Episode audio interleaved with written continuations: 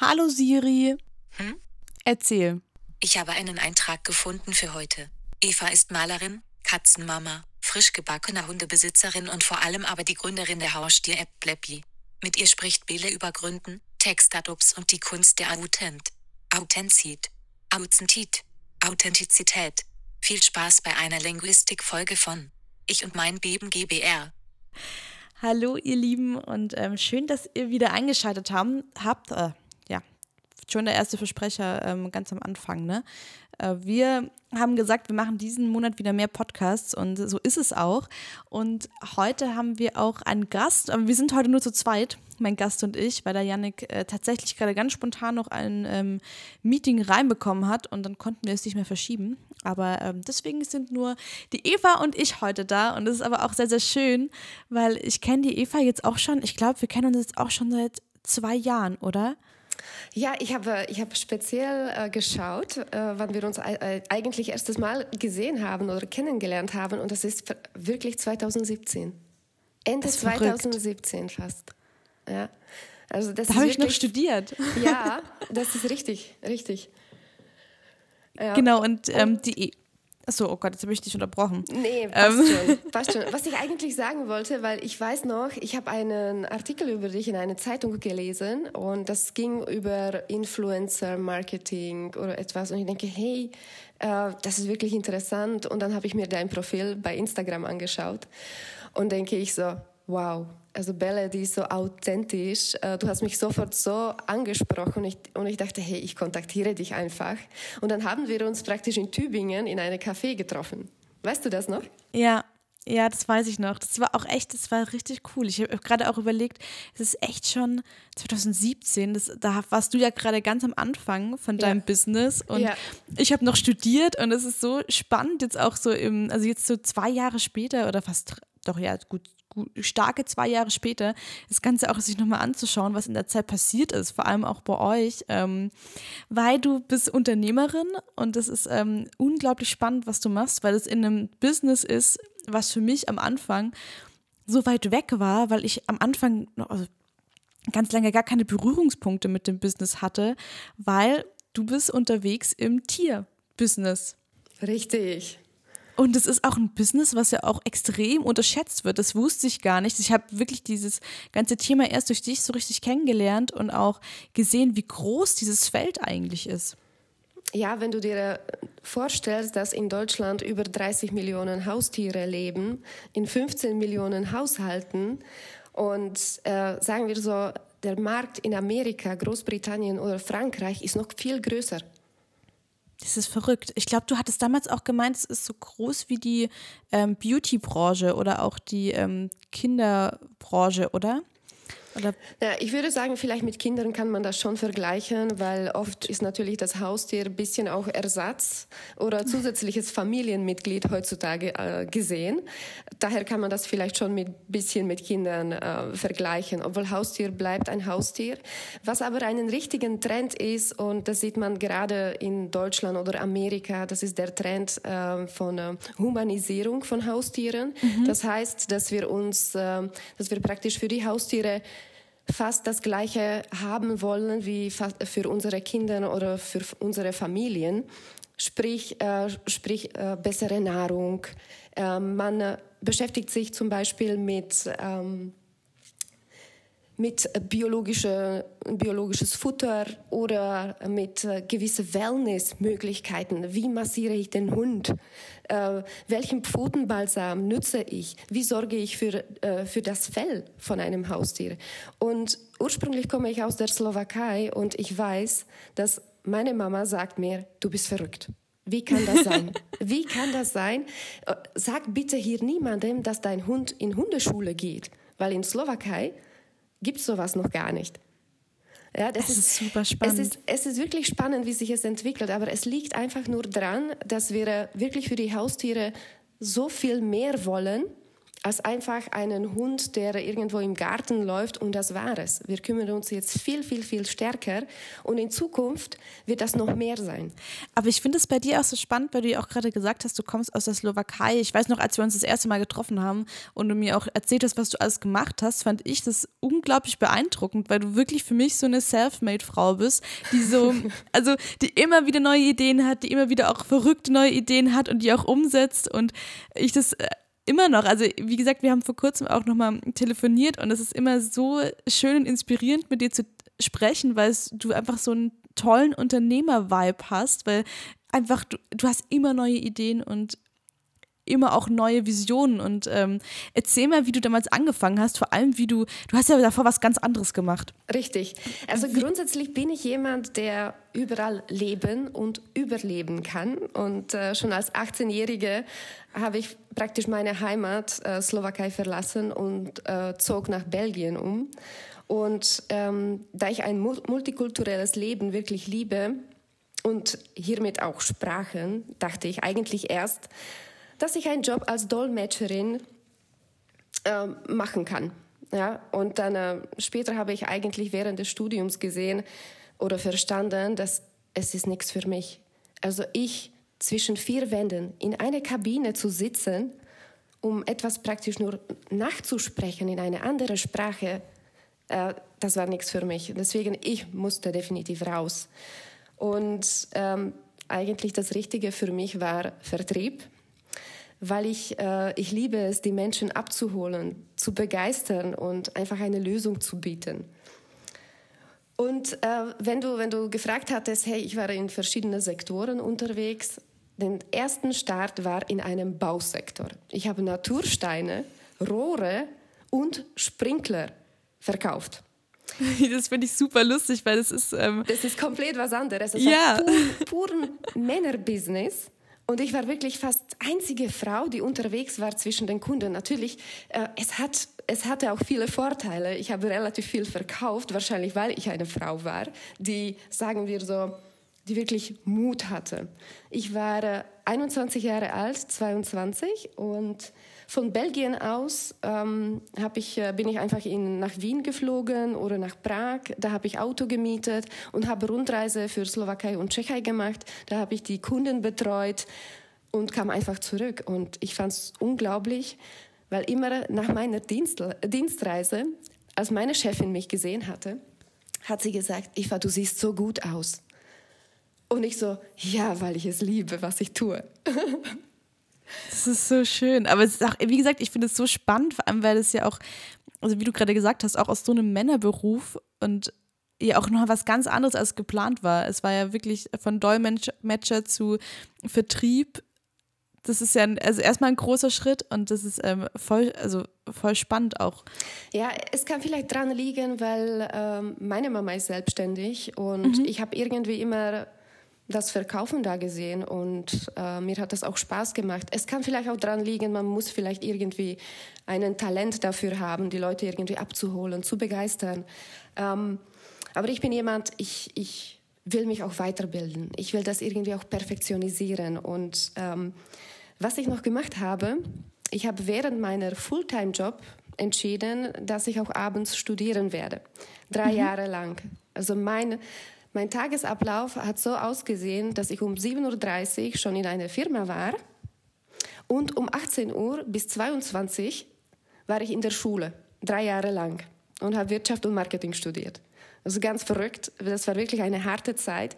Aber ich würde sagen, für einen Startup oder eine Unternehmerin ist das die richtige Grundeinstellung für wirklich äh, auch mehrere Stunden arbeiten zu können und an seinen Traum zu glauben ich finde es auch krass, also wie, wenn ich mir überlege, das, dann warst du ja wirklich zwölf Stunden am Tag unterwegs, oder? Ja. Aber würdest du dich als disziplinierten Menschen, also du sagst, du bist auch allgemein einfach sehr diszipliniert, dass du eben dann dadurch dann auch gerade so ein Pensum schaffen kannst? Oder war es auch einfach die Willensstärke, die du hast? Ich hatte, ich hatte Ziel vor Augen und das wollte ich erreichen. Und äh, dann, äh, dann äh, praktisch die Gedanken oder, oder das Handeln kommt automatisch. Wenn du das Ziel vor Augen hast und das ist ganz klares Ziel, dann äh, machst du automatisch oder dein Körper, deine Gedanken machen automatisch mit, um das Ziel zu erreichen. Und das ist auch ein äh, sehr wichtiger Punkt beim Unternehmen tun, dass man wirklich, ähm, wirklich diese Vorlage hat, diese Ziele hat, was will ich erreichen. Und da sollten auch die Menschen abgeholt werden. Ja, wo willst du hin? Auch wenn man selbst äh, später in einer Mitarbeiterführung ist, ist es wichtig, dass auch die Mitarbeiter in Unternehmen verstehen, zum Beispiel, hey, wofür steht das Unternehmen da? Warum bist du da? Und wenn du das hier verkörperst und ausstrahlst, dann automatisch auch die Mitarbeiter äh, gehen mit, weil die wissen, hey, das ist die Vorlage, das ist das Ziel äh, und ich weiß, wofür ich was tue. Mhm. Das glaube ich. Aber dann hast du damals, du hast damals im Vertrieb gearbeitet und wie ging es dann weiter? Weil da war ja noch mal, ich glaube, da waren noch ein paar Jahre dazwischen, bis du dein Unternehmen gegründet hast, oder? Ja, ähm, sofort nach meinem Studium praktisch, also diese drei Jahre Marketing und Wirtschaft, ähm, sind wir dann Ende 2014 war das ähm, nach Belgien gezogen. Äh, mhm. nach Belgien, nach Deutschland, mein Gott, nach Deutschland. Und ähm, da habe ich nochmal einen Vertriebsjob gemacht aber weil ich sehr, sehr, sehr Katzen liebe, hatte ich hier immer eine Katze. Und ich war sehr viel unterwegs. Mir hat das auch sehr viel Spaß gemacht. Das war ein Unternehmen, ähm, wo ich erstes Mal in Berührung kam mit Software, Automatisierung mhm. und Digitalisierung. Das war eine Verpackungsindustrie. Und ähm, das war unglaublich toll. Also zu sehen, was man alles mit Software erreichen kann, welche Prozesse man vereinfachen kann, wie sich das weiterentwickelt, welche Vorteile hat das für das Unternehmen. Und ich habe viele Projekte begleiten dürfen, um, um zu sehen, ähm, wie effizient man durch Digitalisierung wird. Und das hat mich sehr inspiriert. Und ich saß mal wirklich zu Hause ähm, und ich hatte immer ein Problem. Ich bin viel unterwegs, mir macht das Riesenspaß, aber ich habe Katzen zu Hause. Warum kann man zum Beispiel nicht etwas digitalisieren und mir zum Beispiel helfen? Weil mein Problem war damals, ich bin viel unterwegs und ich habe niemanden, der sich um die Katze kümmert. Und ähm, ich glaube, da springe ich schon, äh, schon äh, den anderen Punkt, dass, äh, dass wir mal ansprechen wollten. Äh, das waren schon die ersten Gedanken, äh, wo, ich, wo ich gesehen habe, ähm, hey, Richtung Tierbetreuung, Katzen, mhm. Digitalisierung, Software, Software, du hörst diese Stichpunkte. Ähm, das war wirklich, äh, hm, Eva, was kannst du da machen? Du bist eine Macherin eigentlich. Und ja, ich habe mich, ich hab mich äh, informiert auf dem Markt. Das war, äh, das war Anfang 2017 und dann habe ich gesehen, ähm, hm, das Angebot auf dem Markt, äh, das zurzeit da ist, das ist nicht ausreichend. Ähm, das ist, äh, jeder versucht irgendwie was mit Tierbetreuung zu tun, aber wenn man die kleinen Buchstaben liest, ich als Tierbesitzerin habe gedacht, mm, ich, ich, es kann besser. Es kann besser werden und die Branche, die Heimtierbranche ist, ähm, sagen wir so, etwas altmodischer unterwegs. Und ich habe da riesen Möglichkeiten gesehen, wie man diese Branche digitalisieren kann und optimieren kann. Und das hat mich richtig fasziniert. Das hat mich richtig gepackt, weil ich natürlich, ich liebe Tiere. Ich bin mit Tieren auch auf Bauernhof aufgewachsen in der Slowakei. Und ähm, ja, die Liebe zu den Tieren, kreativ zu sein und in Verbindung mit einem Software, da haben wir dann praktisch in 2017 Blepi gegründet. Das ist deine App, mit der ich dich auch kennengelernt habe. Und ja. da war die, ich glaube, da war die noch nicht mal auf dem Markt, die App, als wir uns kennengelernt nee. haben damals. Und jetzt gibt es die jetzt seit zwei Jahren, oder? Also die erste, die erste Version war im äh, März äh, 2018, also mhm. ja, also wir sind noch ja. relativ frisch auf dem Markt und ähm, ja, wir haben uns extrem viel weiterentwickelt. Also die, die ursprüngliche Idee, die wir hatten, die hat sich so wahnsinnig weiterentwickelt. Ähm, ja, es macht wirklich, wirklich Spaß und ja, das ist. Ähm, dann kann man auf deine weitere Frage warten, bis ich das vielleicht beantworte, was, das, was da alles da hinten steckt. Aber erzähl doch ganz gerne mal, was ist Blappy denn eigentlich? Weil, also gerade mal als App auch für die Zuhörer, was, ähm, was kann man denn bei euch auf der App erwarten? Also wir haben gestartet, dass man der Tierbesitzer Tierbetreuung findet, egal wo er ist oder Gassigeher. Und dann haben wir später gesehen, oh mein Gott, einen äh, Tierbetreuer äh, oder Tierbesitzer braucht eigentlich viel mehr. Und es gibt äh, und das, was, was, was wir vor Augen hatten, gab es noch gar nicht. Und äh, wir haben die App weiterentwickelt und bieten jetzt die Möglichkeit an, dass der Tierbesitzer praktisch alle Dienste rund um Haustier findet. Sprich, wo finde ich einen Tierarzt, Tierheilpraktiker, Ernährungsberater, äh, Katzenpsychologen. Viele wissen gar nicht, dass es Katzenpsychologen gibt, ähm, weil der, die Heimtierbranche dreht sich nicht nur um Produkte, sondern auch um Dienstleistungen. Und gerade diesen Teil Dienstleistungen wird so was von unterschätzt, was das alles, was da alles auf dem Markt ist. Und das hat mich begeistert. Deswegen Bleppi ist praktisch Begriff für äh, alle Tierprofis, wenn der Tierbesitzer diese braucht. Also wenn man wirklich einen Rat braucht, ähm, keine Ahnung, meine Katzen vertragen sich nicht, ähm, dann kann, kann man sich wirklich an äh, regionalen Tierexperten praktisch wenden und ähm, damit ist praktisch Bleppi die erste Anlaufstelle, wenn der Tierbesitzer wirklich einen Rat braucht. Und vor allem, ich finde es ganz spannend, ähm, wir hatten damals auch darüber gesprochen, gerade auch jetzt, wenn man umzieht zum Beispiel, man ja auch nicht richtig weiß, okay, ich kenne vielleicht noch niemanden in der Stadt und ähm, zum einen, wo bekomme ich zum Beispiel auch einen guten Tierarzt her? Wo bekomme ich einen guten Hundefriseur her? Also ihr habt da ja auch ein, also es ist ja ein riesiges Netzwerk schon, mit dem ihr da zusammenarbeitet und und das war, das war praktisch auch, den, äh, dass wir das sehr schnell erkannt haben. Wir waren frisch in Deutschland und hatten das Problem, wo finde ich jetzt Tierarzt? Und das ist nicht, dass wir da wie bei normalen Ärzten, humanen Ärzten, dass wir ein Portal haben, wo ich die Bewertung sehe, äh, an welchen Tierarzt ich mich wenden kann. Und äh, praktisch, wir machen diese von dem humanen Medizin, übertragen wir das an, äh, an die äh, tierische Medizin, wenn ich es so sagen darf, mhm. ähm, und erweitern diese Gedanken, weil der Tierbesitzer sollte sollte in unseren Augen äh, einen fairen Übersicht davon haben, welche Tierprofis gibt es. Aber wo waren bei euch am Anfang die Schwierigkeiten? Also, weil es ist, das hört, das hört sich ja wirklich, ähm, also ich finde, es hört sich immer so sehr, sehr spannend an. Ich glaube, man merkt auch, dass du so eine unglaublich, ähm, also ich finde, du bist eine sehr strahlende und enthusiastische Person auch einfach. Also ich finde, deine, deine Euphorie steckt auch immer so extrem an. Wo waren bei dir denn so die, die, die ersten Schwierigkeiten, als du damals gesagt hast, okay, ich gründe jetzt mein eigenes Unternehmen. Das ist ja auch nochmal was ganz, ganz Neues, vor allem wenn du ja auch davor im Vertrieb warst. Ich meine, ich glaube, wir, wir haben auch gesehen, dass du auf jeden Fall sehr diszipliniert bist. Ich glaube, sonst hätte man das mit dem Studium auch gar nicht hinbekommen.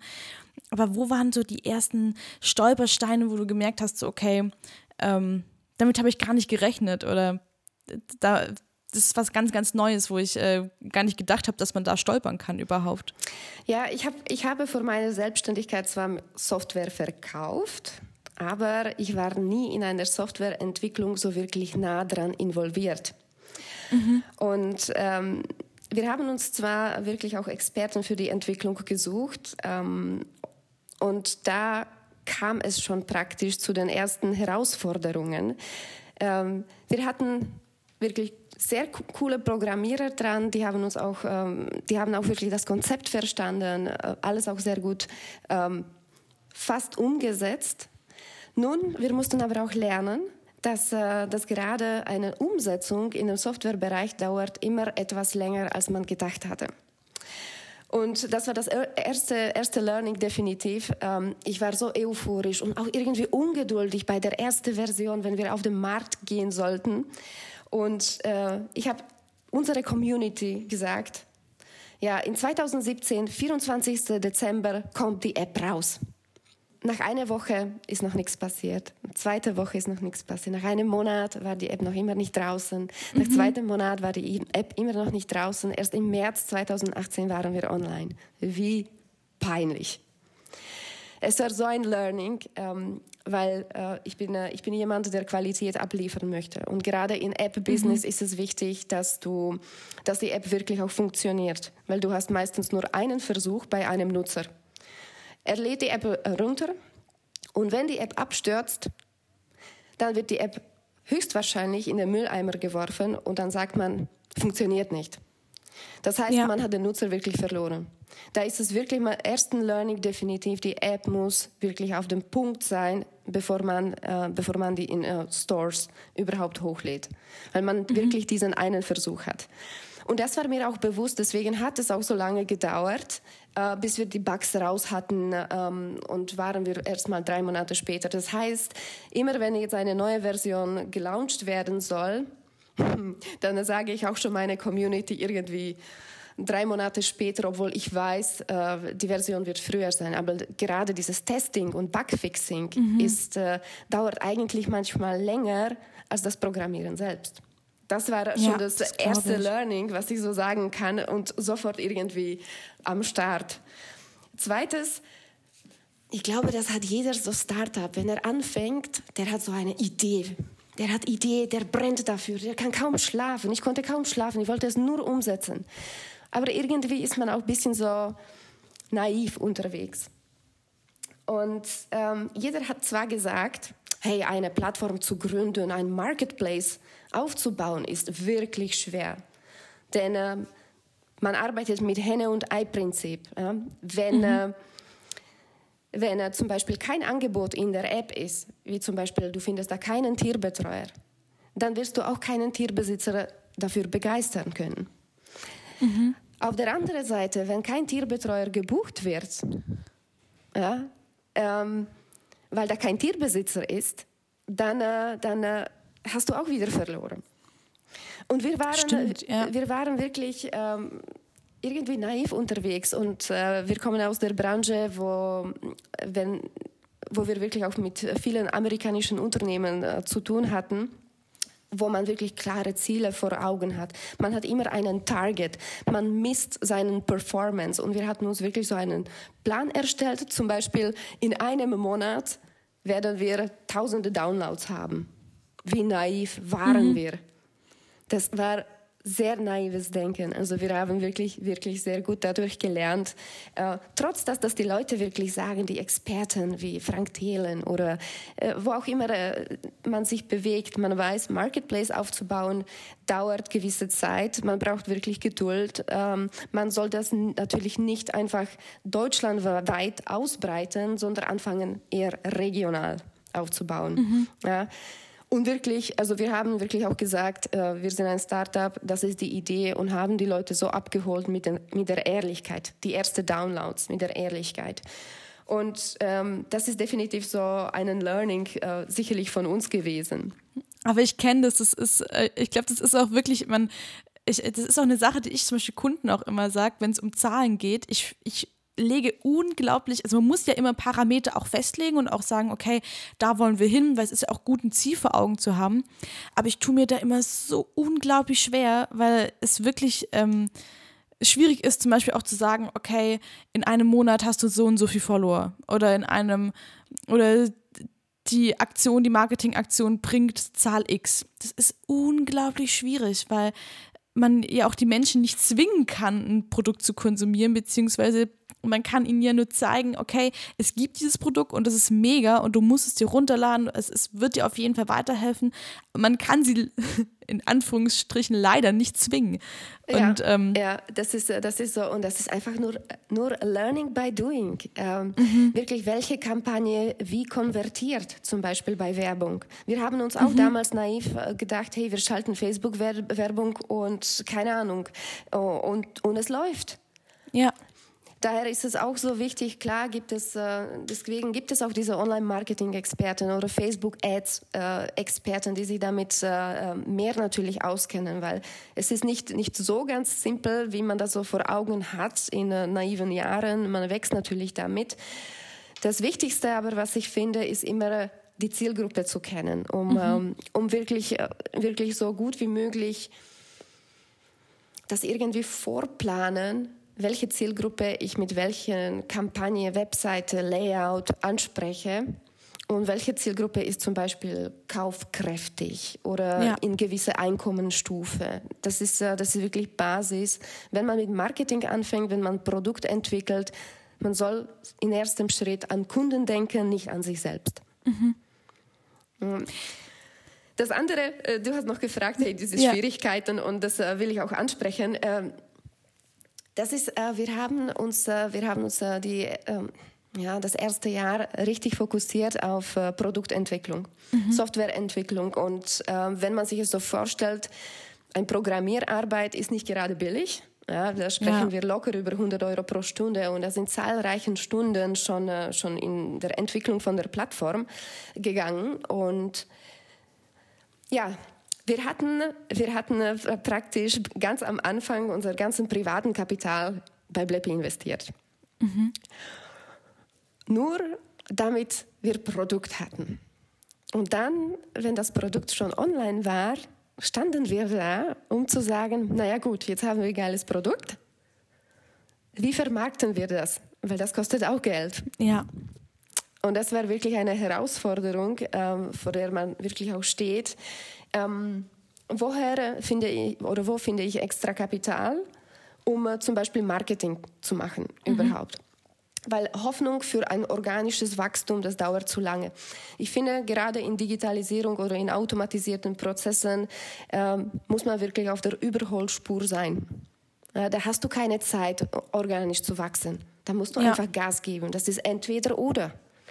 Und ähm, da ist es wichtig, einfach rauszugehen nicht drinnen zu sitzen in einem Büro, hoffen, irgendwie Content Marketing äh, einfach nur betreiben, einfach rausgehen. Es gibt viele viele Möglichkeiten, wo sich die Startups präsentieren können, wo mhm. sie Förderungen bekommen, wo sie Preise gewinnen können, wodurch sie, wodurch die anderen Menschen auf deren aufmerksam werden.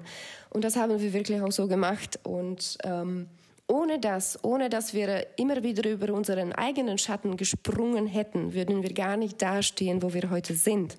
Also immer wieder neu gedacht. Was können wir machen? Was können wir immer besser machen? Das ist, das ist, man hat diese Herausforderungen, man hat diese Schwierigkeiten.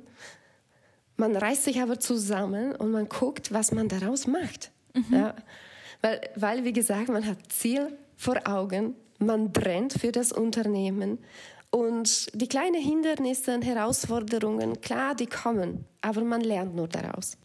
Vor allem finde ich das auch schön, was du gerade gesagt hast, weil ich glaube, es ist in fast jedem Startup so, dass man mit einem Produkt anfängt, aber sich das ja auch im Laufe der Zeit immer wieder verändert oder verändert weiterentwickelt. Also ich sehe das bei uns nur, wir haben angefangen und haben angefangen Musikvideos zu machen und wir haben wir sind jetzt ja, wir haben jetzt unser erstes halbes Jahr erstmal rum, aber wir haben, und jetzt kam Corona und wir waren so, okay, wir müssen jetzt auch ein bisschen umdenken und haben dann auch angefangen, zum Beispiel für Kunden ähm, Online-Events zu erstellen und haben uns dann versucht, in eine ganz neue Technik oder einen neuen Bereich einzuarbeiten. Und ich glaube, so wächst ja auch ein Unternehmen immer in eine, also auch mit der Gesellschaft mit, mit der Zeit mit und eben auch ähm, ich glaube, das Ziel kann immer das gleiche bleiben, aber auf dem Weg verändert sich so viel immer. Und ich glaube, das ist auch das, was so extrem spannend an dem Ganzen ist. Ja, also ich finde auch, dass äh, ein Businessmodell äh, sollte nicht, äh, nicht einmal geschrieben werden und knallhart gefolgt werden. Mhm. Man sollte sich ja immer ähm, wirklich die Situation auf dem Markt anschauen und die Möglichkeiten erkennen. Weil wenn ich wirklich, sagen wir so, fest nur meinem Businessplan folge, ähm, dann, äh, dann hat man viele Chancen schon verpasst. Und da sind schon viele andere Startups dran. Also wir laufen immer mit offenen Augen und sehen die Möglichkeiten, die zu unserem Konzept passen. Und die, wie du auch, wie du es gesagt hattest, die zu der Grundgedanke passen, wohin wir gehen. Also bei uns ist das Ziel, die erste Anlaufstelle zu sein für den Tierbesitzer, wenn er etwas braucht. Von Anschaffung eines Haustieres bis zum Tod. Mhm. Das ist unser Ziel.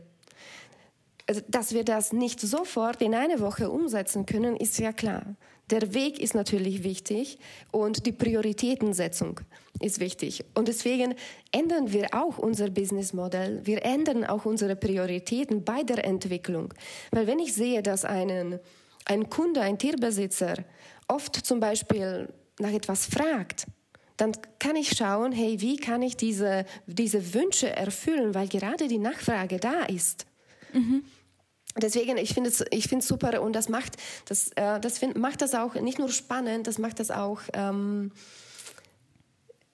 effektiv oder innovativ, mhm. würde ich es ja. sagen, wenn man flexibel ist, was ein eigenes Geschäftsmodell betrifft.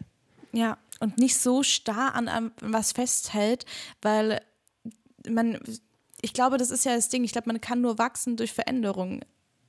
Das finde ich auch. Das finde ich auch. Ich weiß noch, als ich im Vertrieb war und man ist natürlich viel unterwegs. Man sitzt im Auto, ach, äh, man sitzt oft in Stau. Oh mein Gott. Und dann dachte ich, oh, was kann ich machen? Ich sitze im Stau, ich höre nur Radio. Das geht nicht. Ich werde nur dummer. Mhm. Äh, und dann habe ich angefangen, Podcasts zu hören und habe mich praktisch ähm, ausbilden lassen in meinem Auto, währenddessen ich äh, unterwegs war. Ähm, ich wollte wirklich jede Zeit nutzen, um zu wachsen.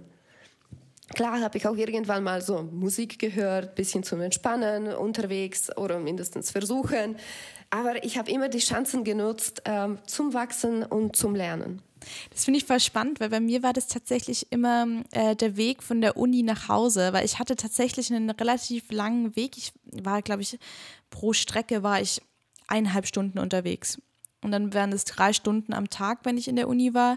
Und dann habe ich auch ich habe irgendwann mal angefangen, ähm, Serie zu gucken, aber irgendwann war es mir auch zu blöd, weil dann immer die Serie zu gucken, klar, es ist unterhaltsam, aber irgend, dann kam ich nach Hause und dann ich Was habe ich heute gemacht, ja? Ja, ja und dann habe ich auch irgendwann mal angefangen, Podcasts zu hören, weil ich das Gefühl hatte, ich ähm, lerne dadurch und ich kann aber auch meine Augen zumachen, oder beim Autofahren jetzt nicht, aber jetzt bei mir im Bus ähm, und habe aber einfach diesen Input noch und ich fand das ähm, mega gut, eben auch ähm, weil ich dadurch immer das Gefühl hatte, okay, ich bin trotzdem gefordert und ich kann die Zeit auch einfach effektiv nutzen, auch wenn ich jetzt zum Beispiel nur im Bus sitze. Aber ganz, also super spannend, weil du damals ja auch Podcasts gehört hast in der Zeit, in der es ja noch nicht so populär war. Ich glaube, heutzutage gibt es ja auch noch viel mehr und auch viel mehr Podcasts, mit denen man sich weiterbilden kann. Aber ich. Ähm, ich habe eigentlich angefangen, englischsprachigen Podcast zu hören, mhm. weil es keine Deutsche gab. Ja. Ja, das, das ist, ist äh, ich, hab, ich wollte mich immer weiterbilden Richtung, Richtung Verkauf, also alles, was mit Sales Management zu tun mhm. hatte. Ähm, und ich fand es immer so irgendwie schade, so, ähm, hey, ich bin jetzt gerade auf dem deutschen Markt tätig und es ist eigentlich wichtig, die Kundensprache zu kennen. Äh, es, es bringt mir nichts, wenn ich da mit englischen äh, Begriffe komme an dem Kunden. Der muss sich abgeholt fühlen. Ich sollte wirklich empathisch wie möglich sein, um wirklich die, die, die Probleme, die er hat, der Kunde, wirklich so spüren, dass ich seine Sprache spreche, um wirklich erstmal die Lösung anzubieten bei dem Verkauf. Dann funktioniert's. Mhm.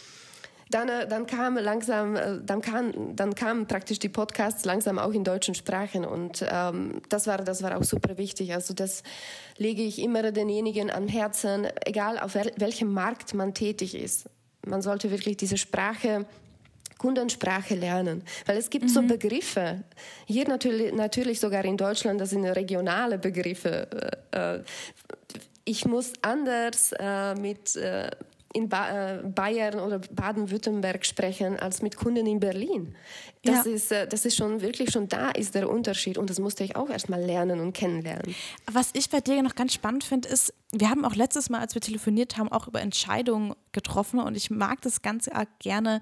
Ähm, also, weil du hast ja auch jetzt in den letzten zwei Jahren, ich glaube, wenn man ein Startup gründet, ich meine, wie, wie gesagt, wir sind gerade im ersten halben Jahr und haben schon irgendwie so viele Entscheidungen treffen müssen, wo ich gesagt habe, okay, wow, ich glaube, ich habe solche weitreichende Entscheidungen ja auch, ähm, glaube ich, in meinem Leben selten getroffen, wie jetzt in so einem halben Jahr. Und du bist jetzt ja seit zwei Jahren im Business. Wie triffst du Entscheidungen oder wie hast du auch in deinem Leben schon gemerkt, wie du Entscheidungen triffst? Also erst frage ich mich selbst, ähm, wie wichtig und wie dringend diese Entscheidung ist. Äh, ganz simpel, ich habe Hunger, dann muss ich auch natürlich Entscheidung treffen schon. Ähm, aber sagen wir so, wenn etwas wichtig ist oder wenn ich feststelle, es ist wichtig, dann äh, erstelle ich mir sogar Pro- und Kontralisten. Mhm. wenn etwas wichtig ist. Also ich habe wirklich eine Tabelle und äh, entscheide erstmal wirklich, sagen wir so, rational. Ja.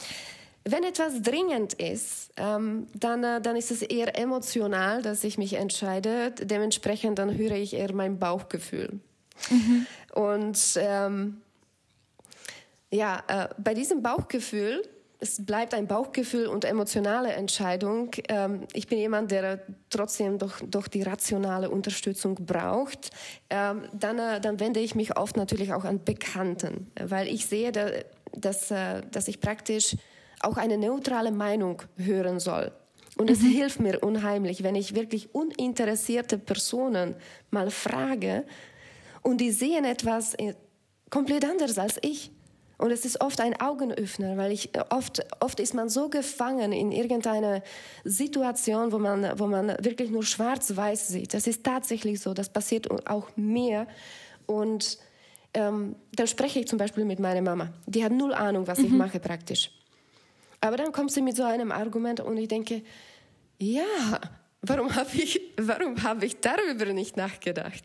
Und äh, das ist für mich ist es wichtig, äh, gerade diese Personen mal irgendwie zu sprechen, wenn es um wichtige oder äh, dringende Entscheidungen geht. Ich weiß nicht, wie ist es, wie, ist es, wie machst du das? Ich, ich würde gerade sagen, ich glaube, du machst es genauso wie ich. ich, ich bei mir ist auch so. Ich, ähm, ich mache immer auch, ich finde es mit der Pro- und Kontraliste, ich habe da relativ früh schon mit angefangen und, und mache das auch immer relativ, ich überlege mir immer erstmal, was habe ich wirklich zu verlieren? Also was würde jetzt auf dem Verlieren-Stapel stehen, aber was steht auf dem Gewinnen-Stapel? Und dann wege ich das immer ab. Ja. Und dann habe ich wirklich auch so ein paar Freunde und ähm, ich weiß zum Beispiel, ich habe eine Freundin, mit der spreche ich immer über die Sachen, weil sie ist auch super rational und ich weiß genau, ich kriege von ihr eine ehrliche und rationale Antwort. Und das finde ich auch immer unglaublich hilfreich. Dann habe ich immer eine Freundin, wo ich weiß, okay, die ist, die entscheidet immer super emotional, da kriege ich eine emotionale Antwort. Mhm. Und dann ist es immer voll spannend, diese verschiedenen ähm, Meinungen auch zu bekommen, weil ich dann auch das Gefühl habe, dadurch öffnet sich für mich auch nochmal ein neuer Blickwinkel. Also wie du auch gesagt hast, ich ähm, versuche jetzt tatsächlich, also ich habe in der letzten Zeit relativ oft rational, also sehr rationale ähm, Entscheidungen getroffen und nicht ganz so auf mein Bauchgefühl gehört, wo ich auch gemerkt habe, okay, da muss ich jetzt auch in, in nächster Zeit noch mal ein bisschen ein bisschen mehr drauf hören, weil ja, ähm, das wirklich auch extrem wichtig ist. Ja. Weil da einfach wir, glaube ich, auch dann zwischenmenschlich auch Dinge spüren, auch wenn es um neue Kunden geht. Ähm, so sehr. Aber ich, ich weiß, ich spüre schon jetzt, worüber du, du sprichst, weil ich stand Anfang dieses Jahres äh, schon vor, vor so einer Entscheidung. Ähm, sagen wir so, das Bauch hat unheimlich Ja gesagt. Bauch hat Ja gesagt und der Verstand war immer so bei Blockade. Na, wird das wirklich was bringen? Wird das wirklich was bringen? Und äh, es ging um eine Entscheidung, mit welchem Partner wir in Zukunft zum Beispiel zusammenarbeiten werden. Mhm. Und das ist wirklich auch wichtig, wenn man zum Beispiel mit Investoren spricht oder wenn man mit Kooperationspartnern spricht. Dann hat man, oder da habe ich zurzeit, weil das ist gerade unsere Situation, dass wir unheimlich viele Gespräche führen und äh, es ist immer zwischen rationale und emotionale Entscheidung.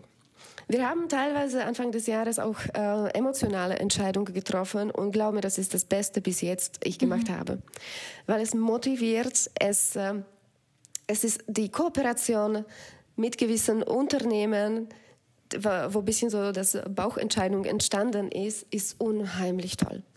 Wir hätten auch die Möglichkeit, uns zum Beispiel rational zu entscheiden, wenn ich es so sagen darf. Aber die Chemie hat nicht gestimmt. Die Chemie ja. hat nicht gestimmt und ich bin praktisch schon äh, mit komischem Gesicht auch schon aufgestanden, wo ich gespürt habe, äh, wo ich weiß rational, äh, ja, es würde uns voranbringen. Ja, es würde uns voranbringen. Definitiv, wenn ich das mache, wird, wird es uns voranbringen. Aber ich hatte kein gutes Gefühl. Ja. Ich hatte, ich, es ist, äh, es ist unglaublich interessant. Ja. Grundsätzlich noch eine Thema, noch eine mhm. Ergänzung zu diesen Entscheidungen. Ich mag, wenn man sich auch schnell entscheiden kann. Mhm. Ja, dass man das nicht zu lange verschiebt.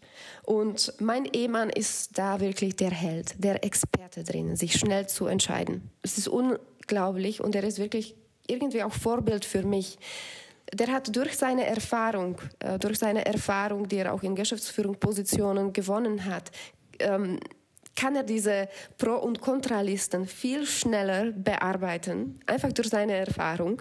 Und dadurch kann er wirklich schnell Entscheidungen treffen, die mhm er, er zögert nicht, er macht das, er probiert und weiter geht's. Und das finde ich toll, weil gerade das nicht zu lange zu verschieben, wichtige oder dringende Entscheidungen, ist sehr wichtig, weil sonst kommt man nicht voran.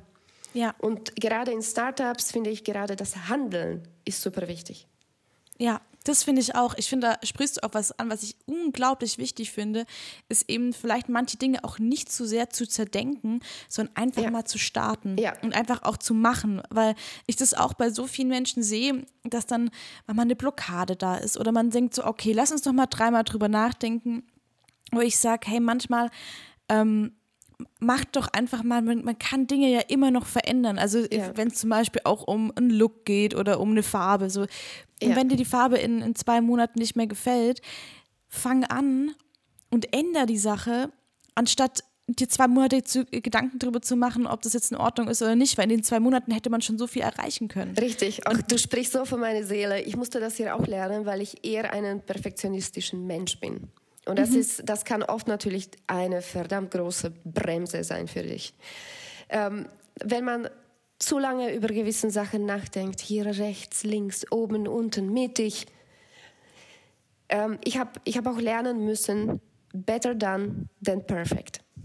Ja. Gerade das hier musste ich auch lernen, weil ähm, in gewissen Sachen muss man einfach weitermachen und ausprobieren. Also wirklich stundenlang keine Ahnung, tagenlang, monatenlang an etwas zu tüfteln, zu, zu machen.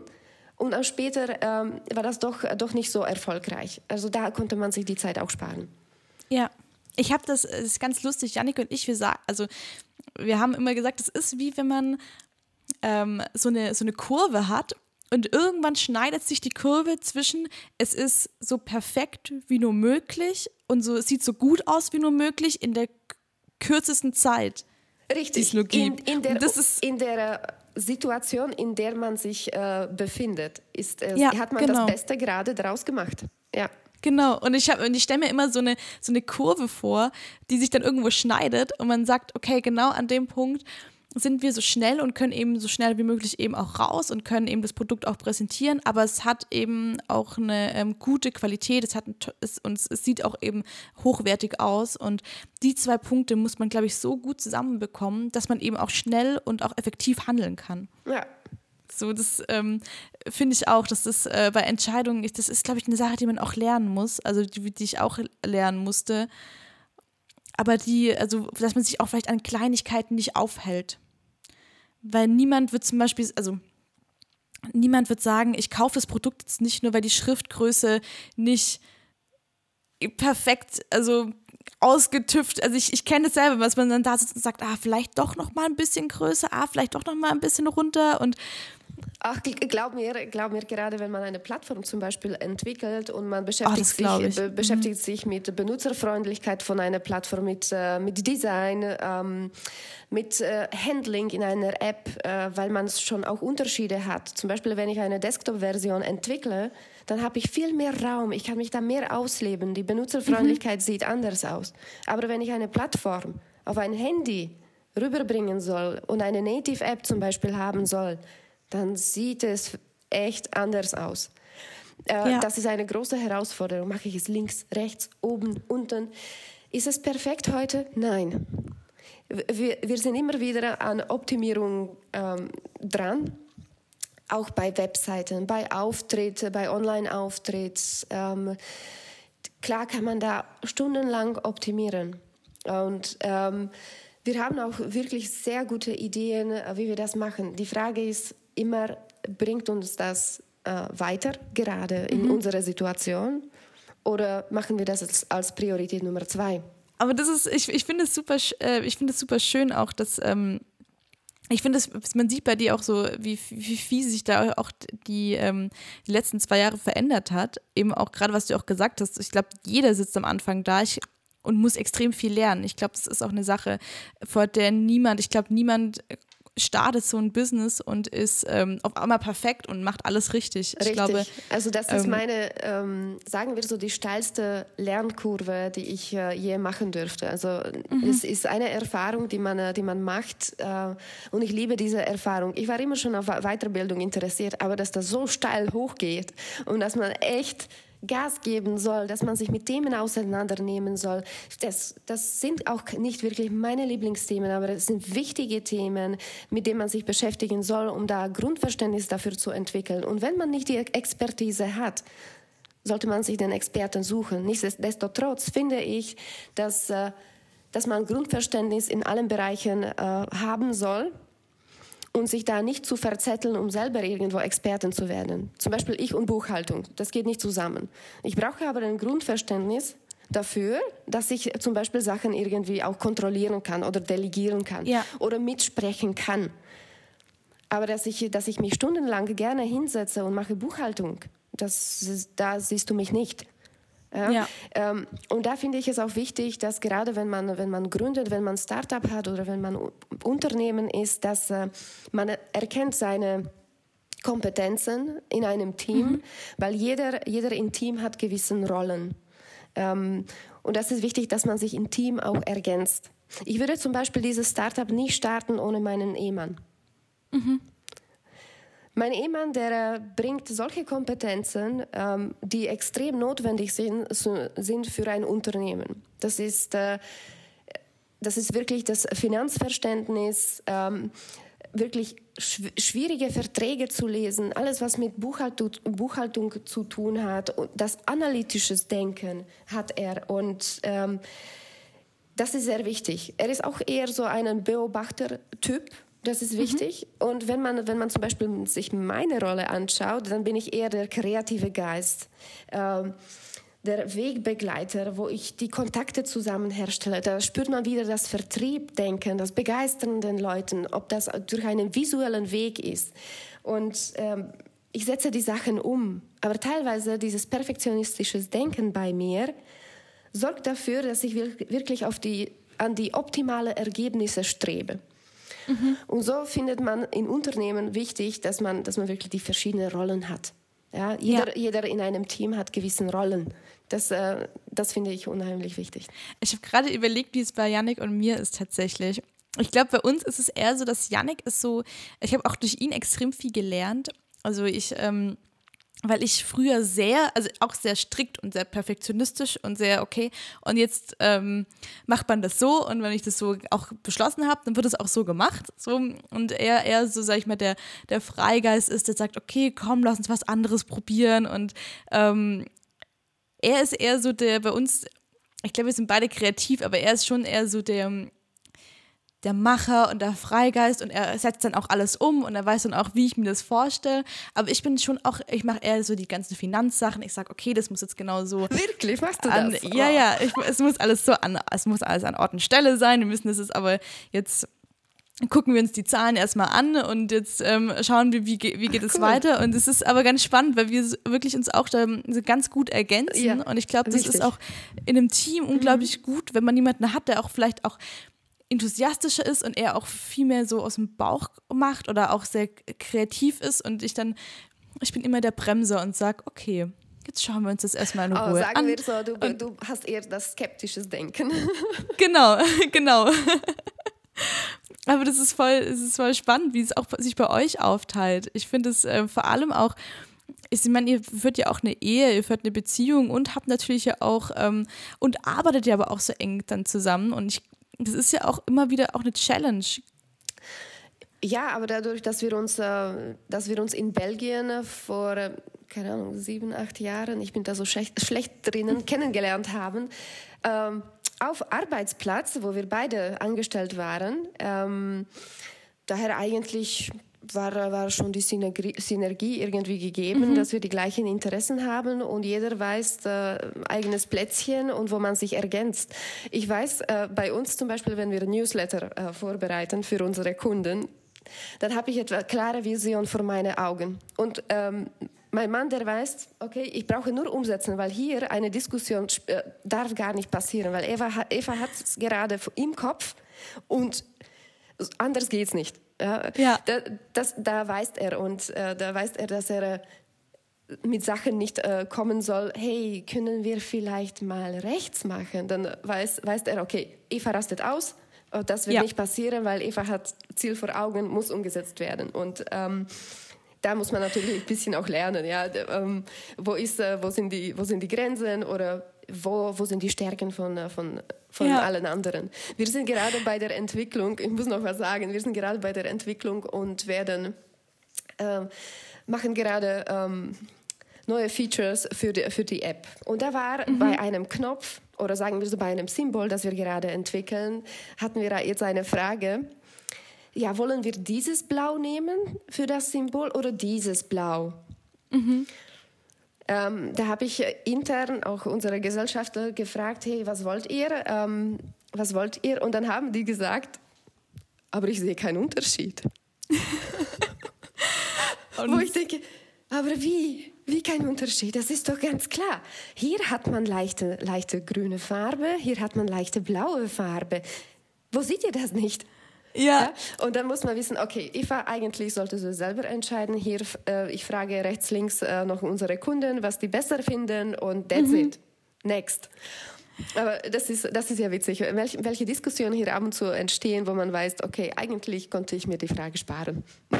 Ich finde es aber gerade, was du gesagt hast, auch so unglaublich lustig, weil wir hatten, glaube ich, gestern genau so eine ähnliche Situation. Und zwar, ich, ich habe ganz viele Listen und ich liebe es, Listen ich, anzulegen. Listen mit Kunden, Listen mit, mit unserem Netzwerk, Listen über, was sind unsere Einnahmen derzeit, Ausgaben. Und dann saßen wir zusammen und haben uns ähm, einfach nochmal angeschaut, wie sieht denn die aktuelle Lage aus.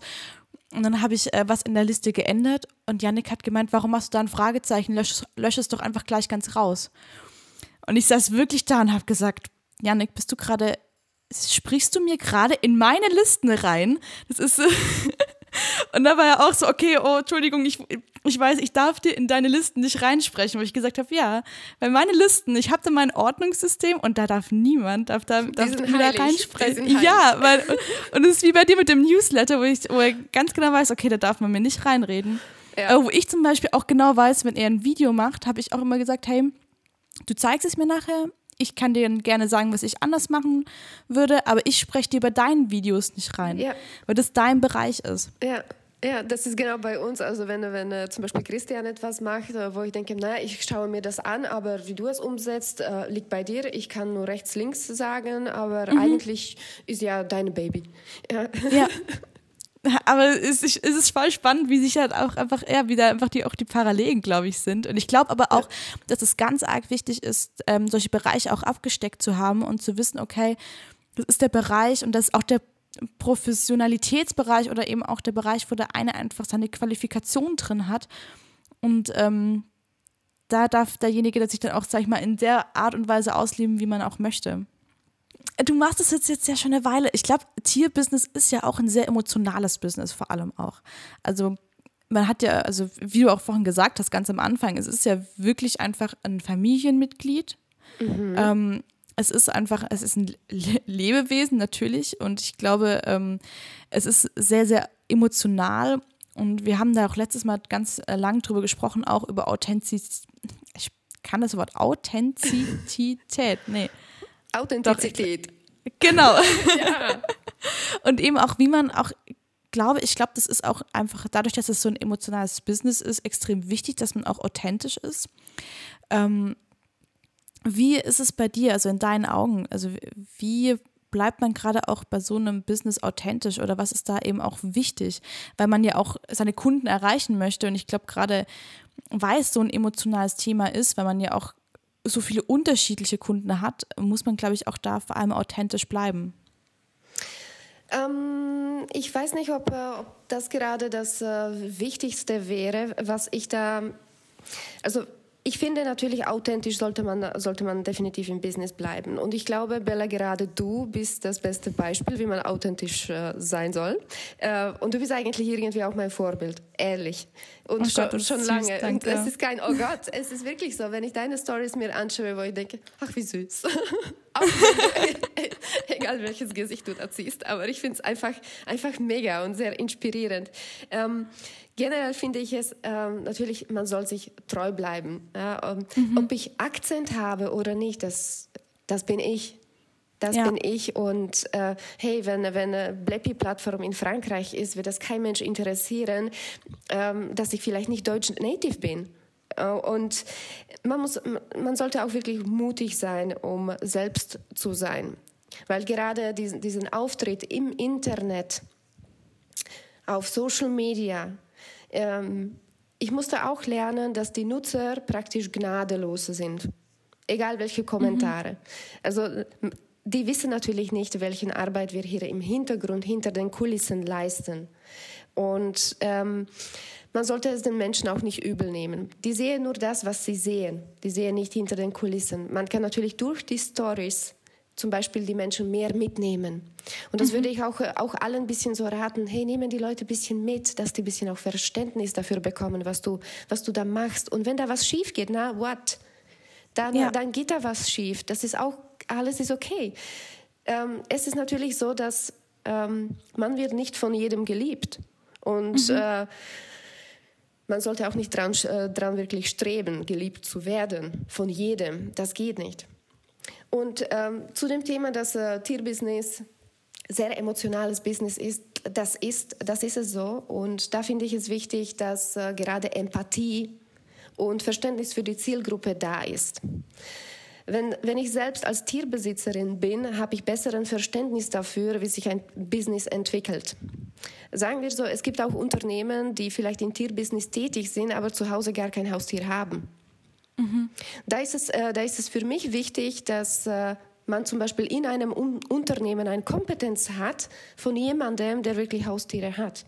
Weil erst dann hast du vollkommen guten Verständnis, wie die Zielgruppe tickt.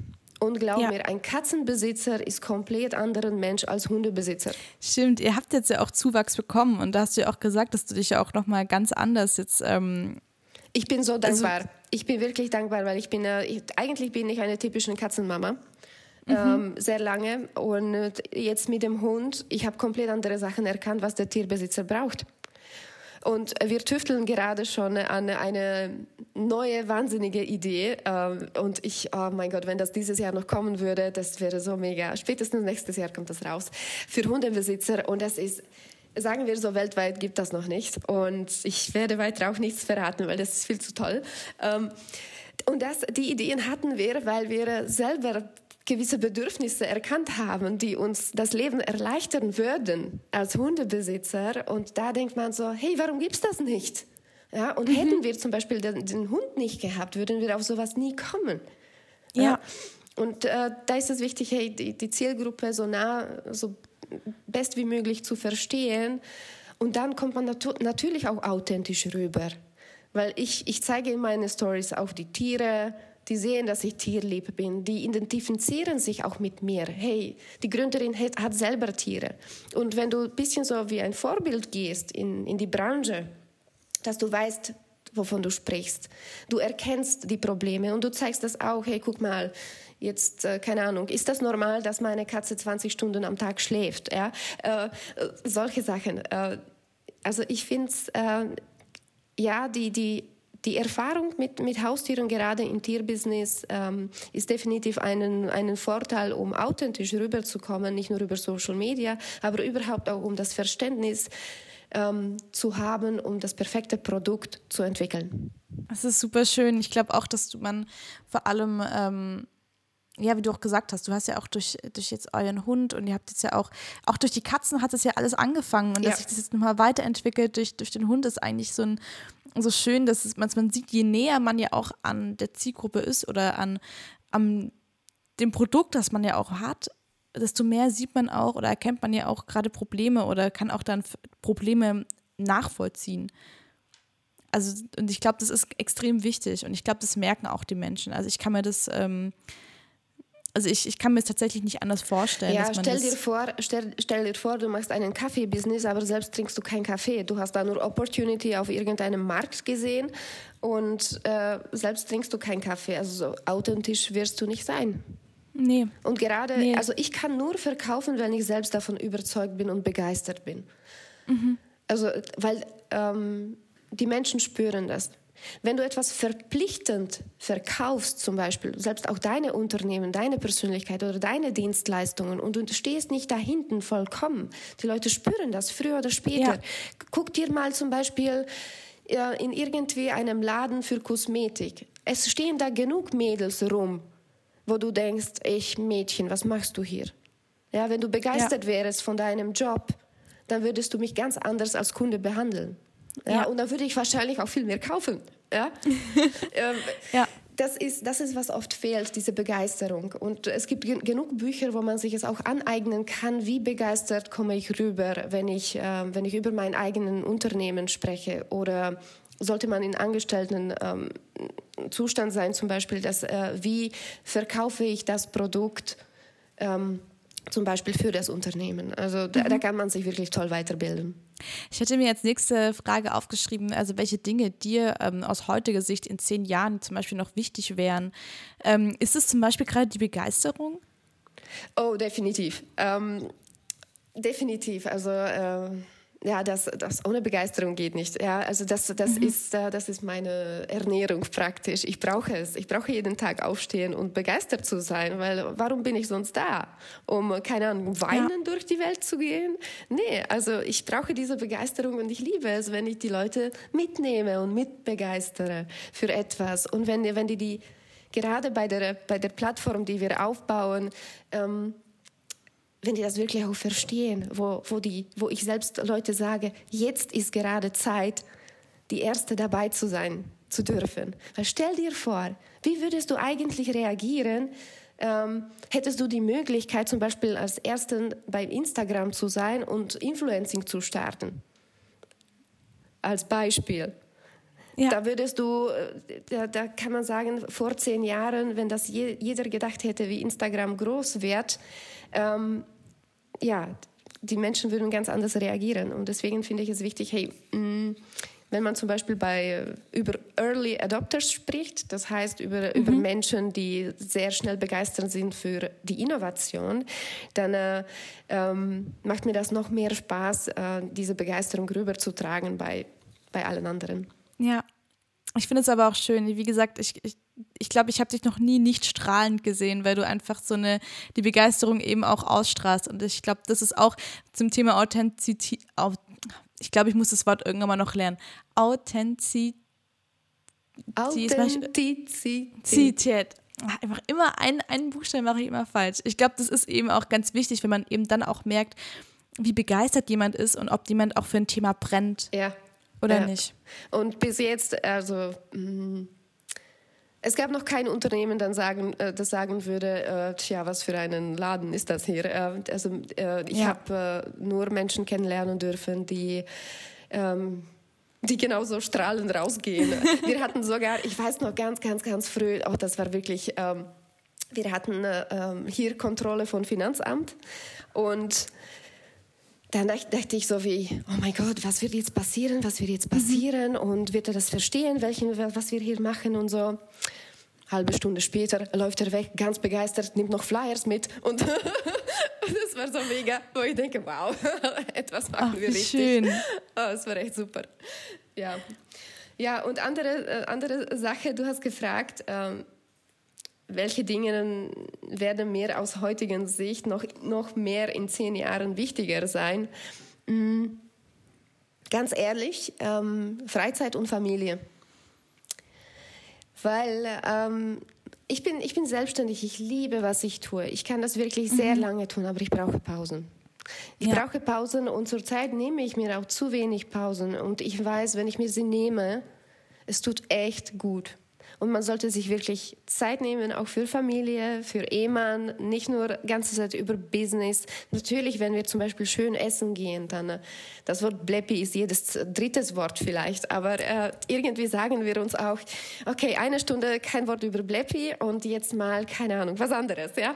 Äh, ja. Das ist das ist wichtig, dass ähm, weil ähm, da führtest du selber die Kreativität, ja, dass man, dass du auch äh, dir Zeit nimmst, rechts, links zu gucken, vielleicht auch komplett in andere Branche. Das, ich, das muss nicht ganze Zeit mit Tieren zu tun haben.